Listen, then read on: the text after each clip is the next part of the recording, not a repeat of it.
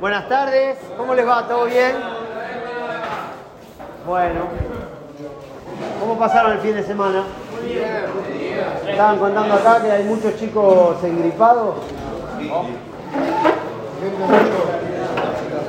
Bueno. Está bueno está. Está real. Ah. Bueno. Hay un refrán que dice que quien está en guerra con uno mismo está en guerra con todo el mundo.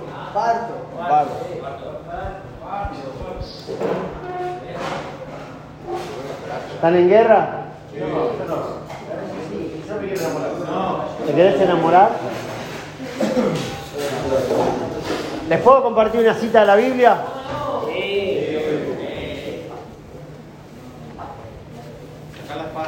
Vamos todavía, espademos.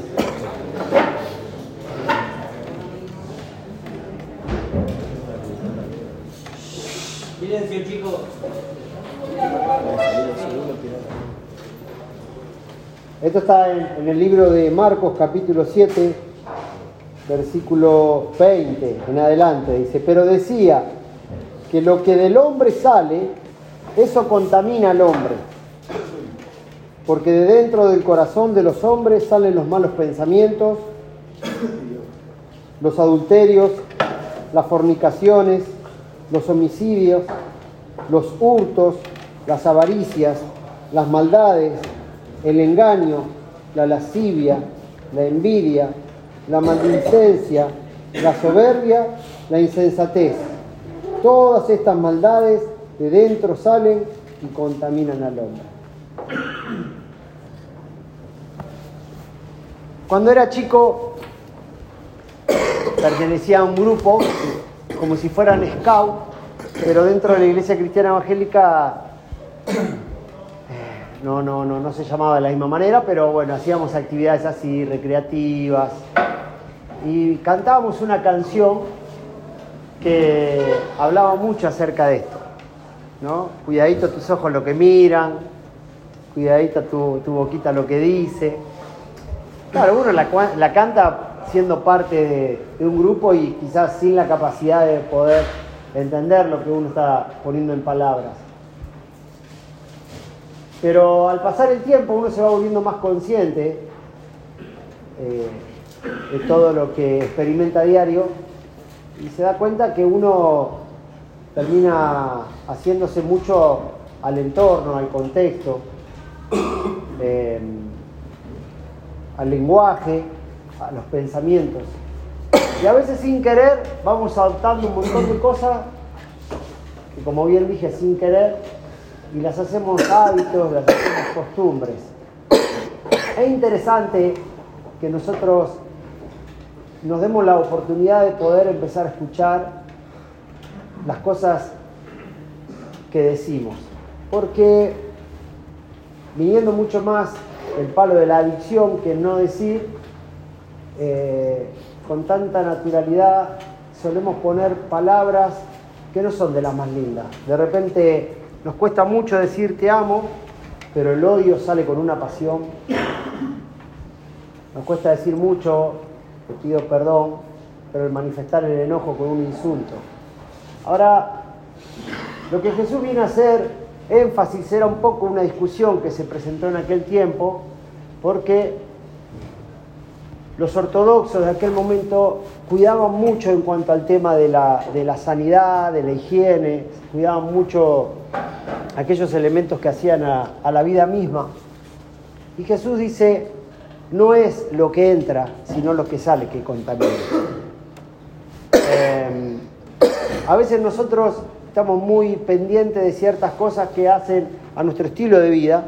De repente puede ser la alimentación, la vestimenta, pero no nos damos cuenta eh, el léxico, las palabras, las cosas que medianamente nos, nos movemos, nos desarrollamos, ¿no? Es muy fácil dentro de, del lenguaje argentino, el vulgar, que haces boludo, ¿no? El pelotudo, cosas que, que son parte de nuestra idiosincrasia. Pero detrás de cada palabra muchas veces hay un peso. Y de acuerdo al momento en que te encuentres, esa palabra va a pesar más o va a pesar menos. Jesús dice que del corazón salen todas esas cosas que yo he mencionado. Las avaricias, los adulterios, los enojos, la fornicación. Es verdad que de repente no quiero entrar en ciertos detalles porque ¿no? es como que no se trata acá de describir ni de cualificar la condición. Lo que vengo a decir es que muchas veces no le prestamos atención a lo más importante, no solamente en cuestiones científicas, sino también espirituales, el corazón. Hay una canción que dice que el corazón es un músculo sano, ¿cómo dice? Que necesita acción. Ahora, el proverbio dice que de la abundancia del corazón habla la boca.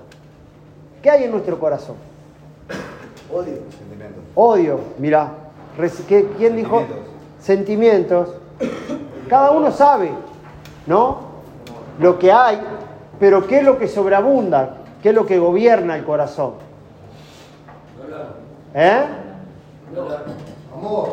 Muy bien, maravilloso, cada uno sabe. Y espero que. ¿Eh? Pasión. Está bien. Lo importante es que se manifiesta todo cuando estamos bajo presión. Siempre digo que nosotros somos como una esponja, que cuando somos apretados en los momentos de presión, largamos todo lo que hemos absorbido. Cuidamos nuestro corazón,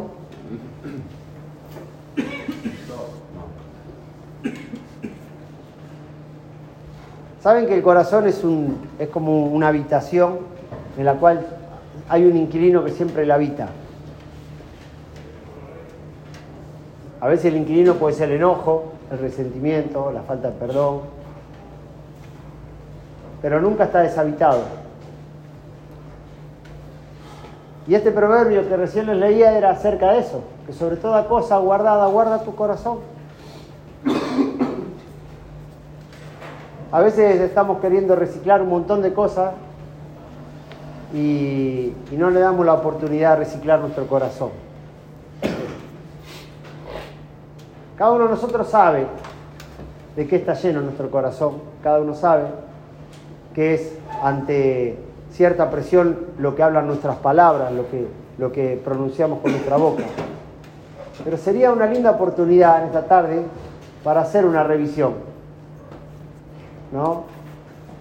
En este tiempo de modernidad, los autos necesitan una verificación técnica vehicular una vez por año. Los primeros tres años no, cuando salen de cero kilómetros, pero a partir del tercer año ya, o, a partir de los 100.000 kilómetros, sean los tres años, los 100.000 kilómetros, el vehículo tiene que pasar. Yo durante casi siete años me dediqué, trabajé en una compañía de seguros en varias compañías de seguros, yo era perito de siniestros. Cubría los accidentes de tránsito en los cuales hubieran lesiones, leves, graves o muerte. Y me cubría, me, tocaba cubrir en principio Capital Federal, después comencé a hacer el primer cordón urbano y después comencé a hacer gran parte de la provincia de Buenos Aires. Em, dentro de toda mi, mi, pericia estaba el hecho de abordar no solamente la problemática, el lugar, el testimonial, bueno, el lugar del hecho, sino también la revisión de todos los papeles. Condición sine qua non, verificación técnica. Si la verificación técnica no estaba al día,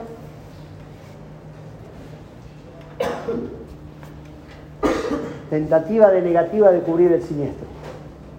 ¿Por qué? Porque no era una cuestión de impericia, sino de falta de responsabilidad. En un contrato celebrado por ambas partes en la cual en el contrato dice, no solamente el tema de, de una infracción de tránsito, acarreo y secuestro de un vehículo, si te para un agente de control en la vía pública, sino también negativa de pago ante una indemnización por el siniestro. Aquí no hay ningún accidente, pero tenemos que hacer una revisión. Porque a veces estamos pendientes de un montón de cosas y no de lo más importante, que es lo que emana la vida. Ahora, ¿qué clase de vida es la que llevamos adelante?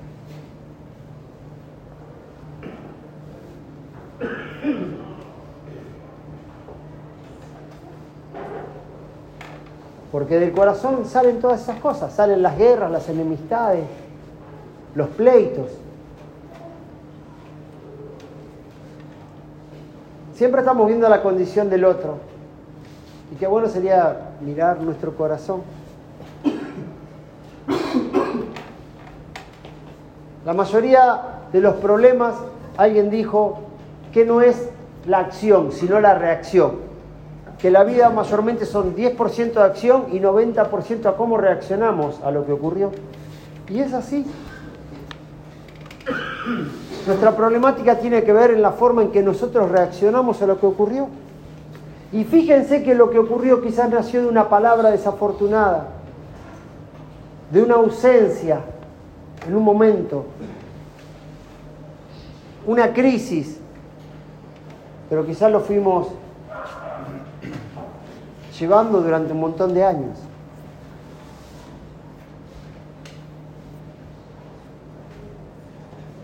Es decir, alguien tiró una piedra y la onda expansiva llegó hasta las orillas del lago. Siempre digo que las palabras a veces son como astillas clavadas en el corazón. Y esas palabras fueron pronunciadas a veces por aquellos seres más queridos. No sé si están enterados, pero hoy no solamente el mundo está en guerra entre Ucrania y Rusia, sino también el mundo musulmán y el mundo judío hebreo. Es una, una tontería.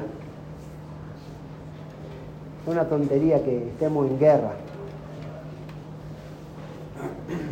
que estemos enemistados. ¿Quién gana? ¿Quién pierde?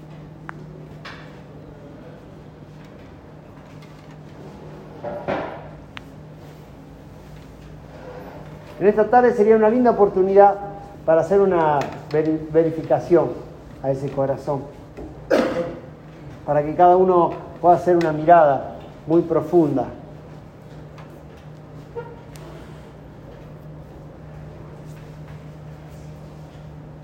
Hay algo que,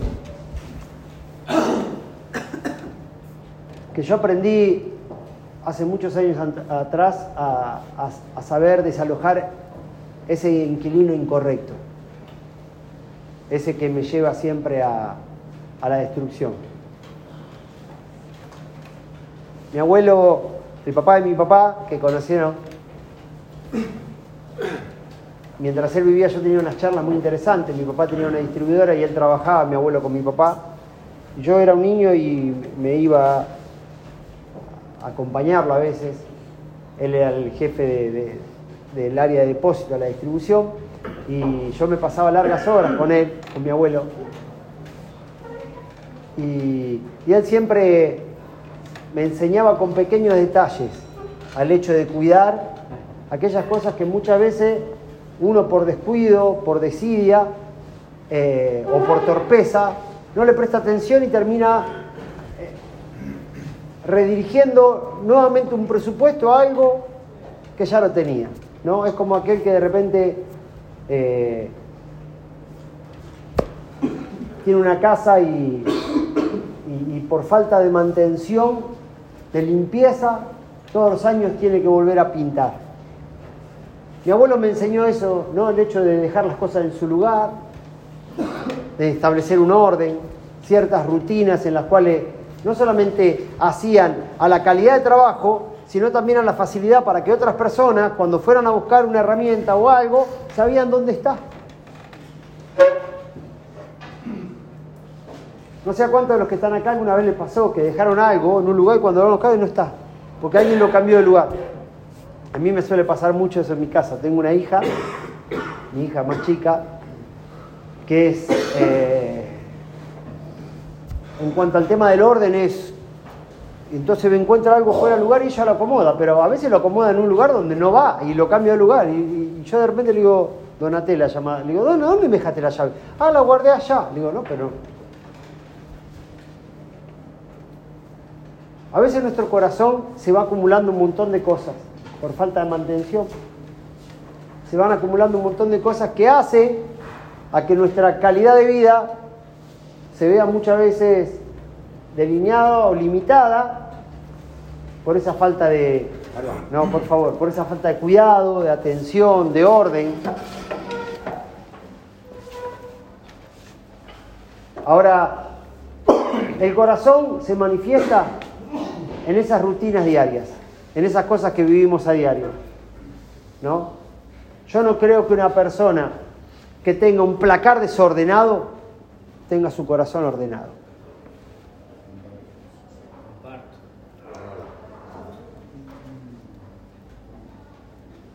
Hace años atrás yo estaba encargado de la vida estudiantil de una universidad de música, una universidad que dependía de México y tenía diferentes sedes en diferentes regiones de, Latinoamérica y también en Europa. Y venían chicos a estudiar una carrera de músico profesional y yo era el encargado de la vida estudiantil. Tenía bajo mi responsabilidad 120 alumnos. 70 varones, 50 mujeres. Vivían, como eran del interior y del exterior del país, vivían en diferentes residencias. Y vos lo veías que durante el tiempo de la cursada, que era durante el día, ellos se preparaban, no iban con su instrumento afinado. En los recreos se armaban, viste, esa zapada de músico, ¿no? Uno sacaba una armónica, otro una guitarra. Pero cuando volvían a sus cuartos, ay, Yo decía, muchacho, la armonía y la melodía no es solamente en un instrumento, es un estilo de vida. No por ser buen músico tenés que ser un abandonado.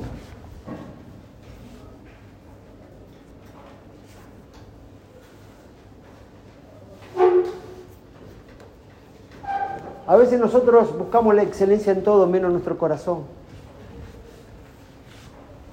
Estamos de, de, somos detallistas, a ver si me combina, no sé, ¿no? En este tiempo tan estético de la sociedad, si me combina la remera con el pantalón. Pero a veces nuestro corazón está desalineado y del corazón nace todo. Ahora, no puedo sacar mi corazón y decir, bueno, a ver, lo voy a poner en, un baño de inmersión, le voy a poner un jaboncito. ¿Cómo hago para ordenar mi corazón? ¿Cómo hago para para desprogramarlo, reiniciarlo? ¿Cómo para borrar todas aquellas cosas que han construido quizás el enojo, la soberbia, la vanidad? ¿Cómo para sacar todos esos inquilinos? ¿Cómo se logra? Porque uno se lleva a cuesta todo eso.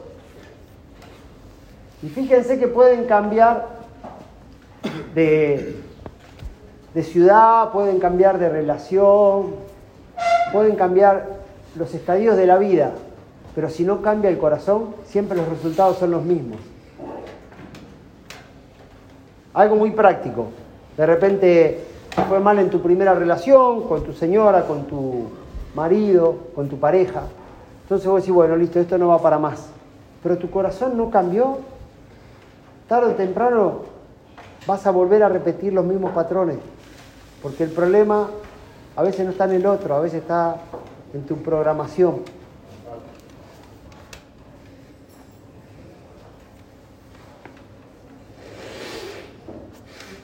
Todo nace del corazón. Todo proviene del corazón.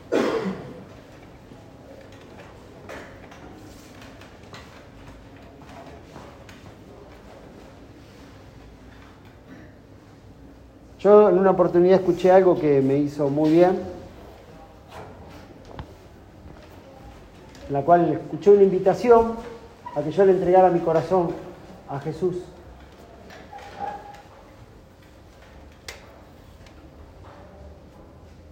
Que él iba a sacar ese corazón de piedra y iba a poner un corazón de carne. No porque mi corazón no fuera de carne, ¿no? sino una forma simbólica de, de representar un tiempo nuevo. Un corazón dócil, blando, la vida nos va endureciendo la vida nos va llenando muchas veces de, resentimientos, de enojos. Y, lo que vamos haciendo, la manera que seguimos avanzando, proyectando, no es otra cosa que eso, que dar de lo que hemos recibido. Recién hablaba con Lauti cuando venía para acá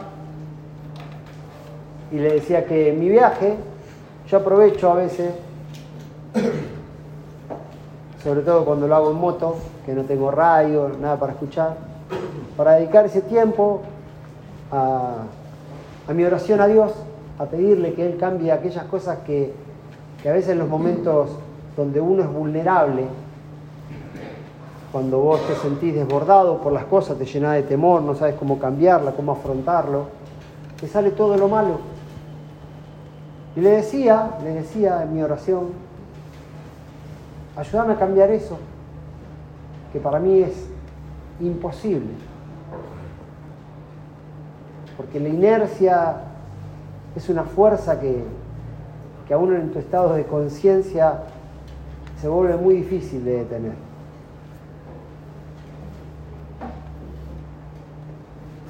El secreto es a quién se lo entregas el corazón.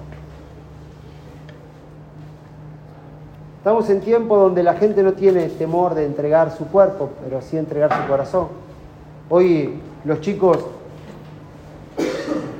los adolescentes, la primera juventud, no tienen problema de ir y relacionarse con el sexo opuesto y tener una relación sexual. Y no estoy haciendo un juicio sobre eso, lo que estoy simplemente describiendo algo, pero no le entregan el corazón. No quieren ligar su corazón.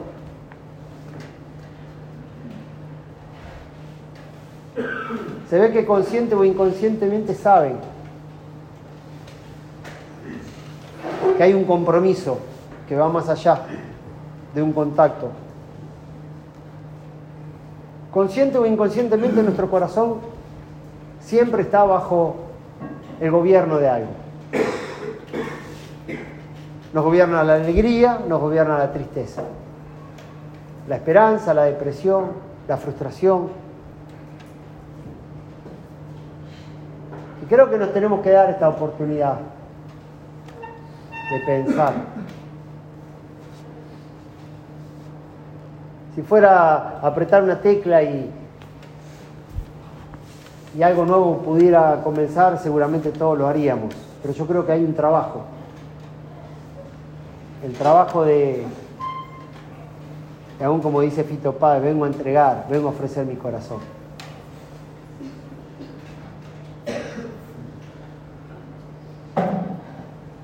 Sé que no es instantáneo, es un proceso de sanidad, pero el estar plenamente consciente de los inquilinos que tenemos en nuestro corazón y empezar a trabajarlos, a modificarlo, es como agua limpia que entra en un recipiente de agua contaminada en la medida que va corriendo, se va limpiando.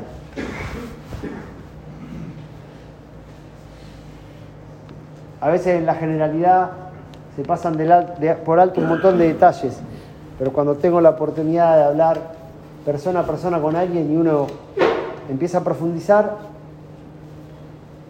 empezamos a descubrir que hay un montón de cosas que a veces están trabadas ahí. Que a veces hasta por, por cierto temor uno no, no las quiere traer a la conversación. Pero se da cuenta que está así.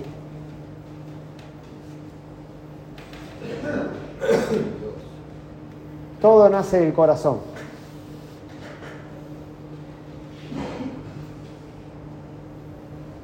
¿Cómo está tu corazón?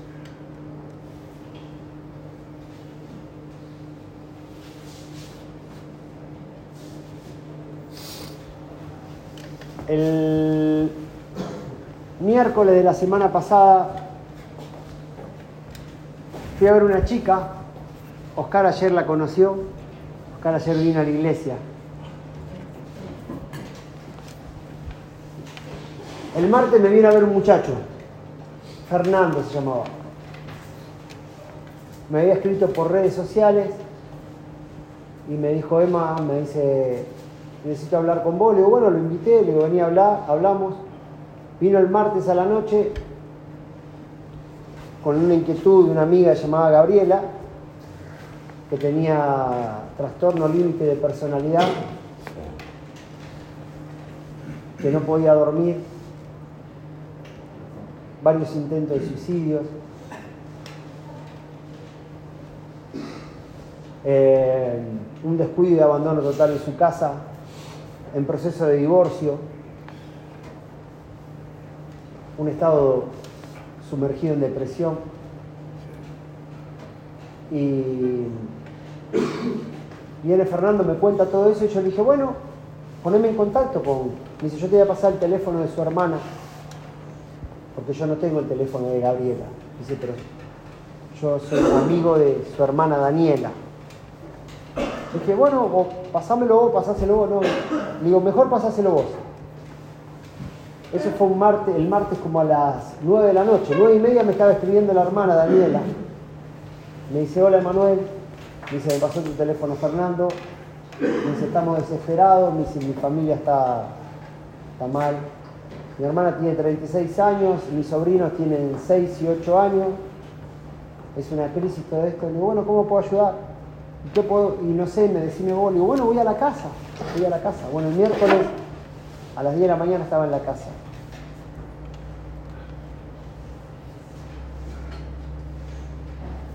Una chica que hasta los 16 años ella decía hacerse feliz, pero que siempre le hicieron ver como la oveja negra de su casa. Que su papá muy sobreprotector, que no la dejaba ser, asmática, eh, al punto de, muchas veces no poder salir a ningún lado porque el clima le afectaba su condición de vida.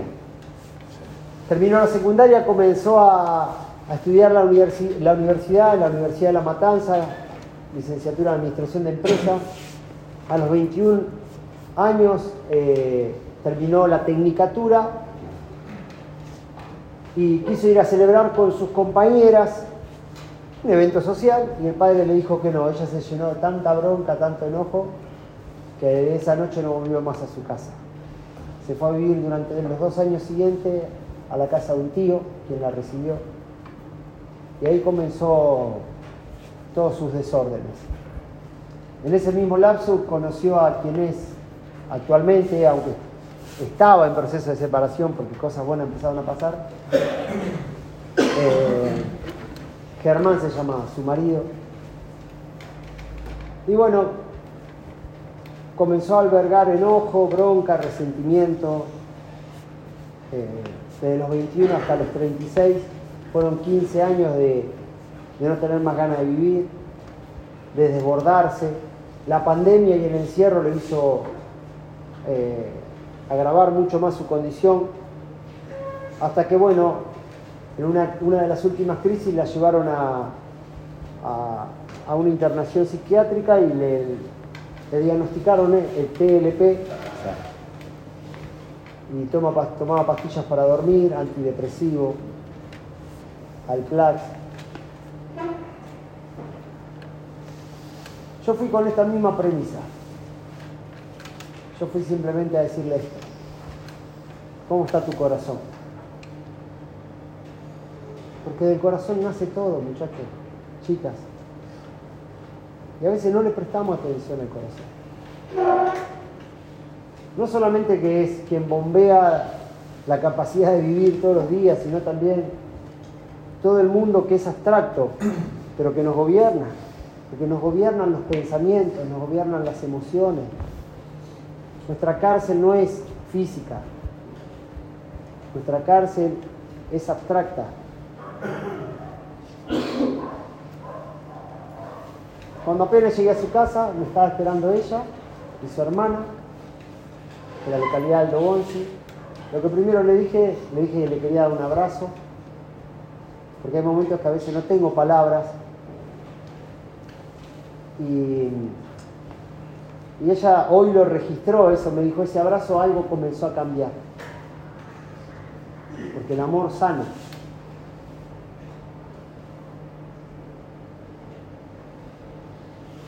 Desde el miércoles a la fecha empezó a dormir. Ya no le dice a su marido que se quiere separar. También alguno puede decir este un, un volador que está diciendo, oramos por ella.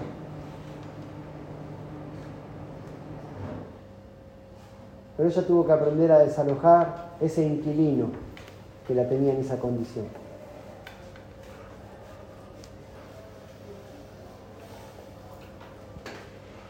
Cuando el corazón entra luz, hermano, se va toda la oscuridad. Y a veces estamos queriendo iluminar el mundo y no iluminamos nuestro corazón.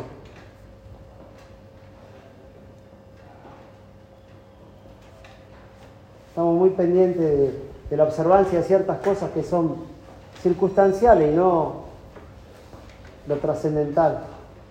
Porque esto no termina acá. Esto se deja como legado.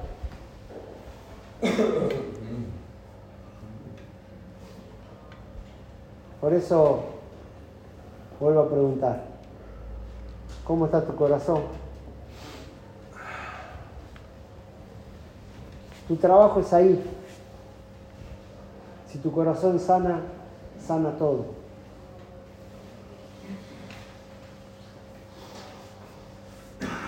Que Dios les bendiga, muchachos. Gracias.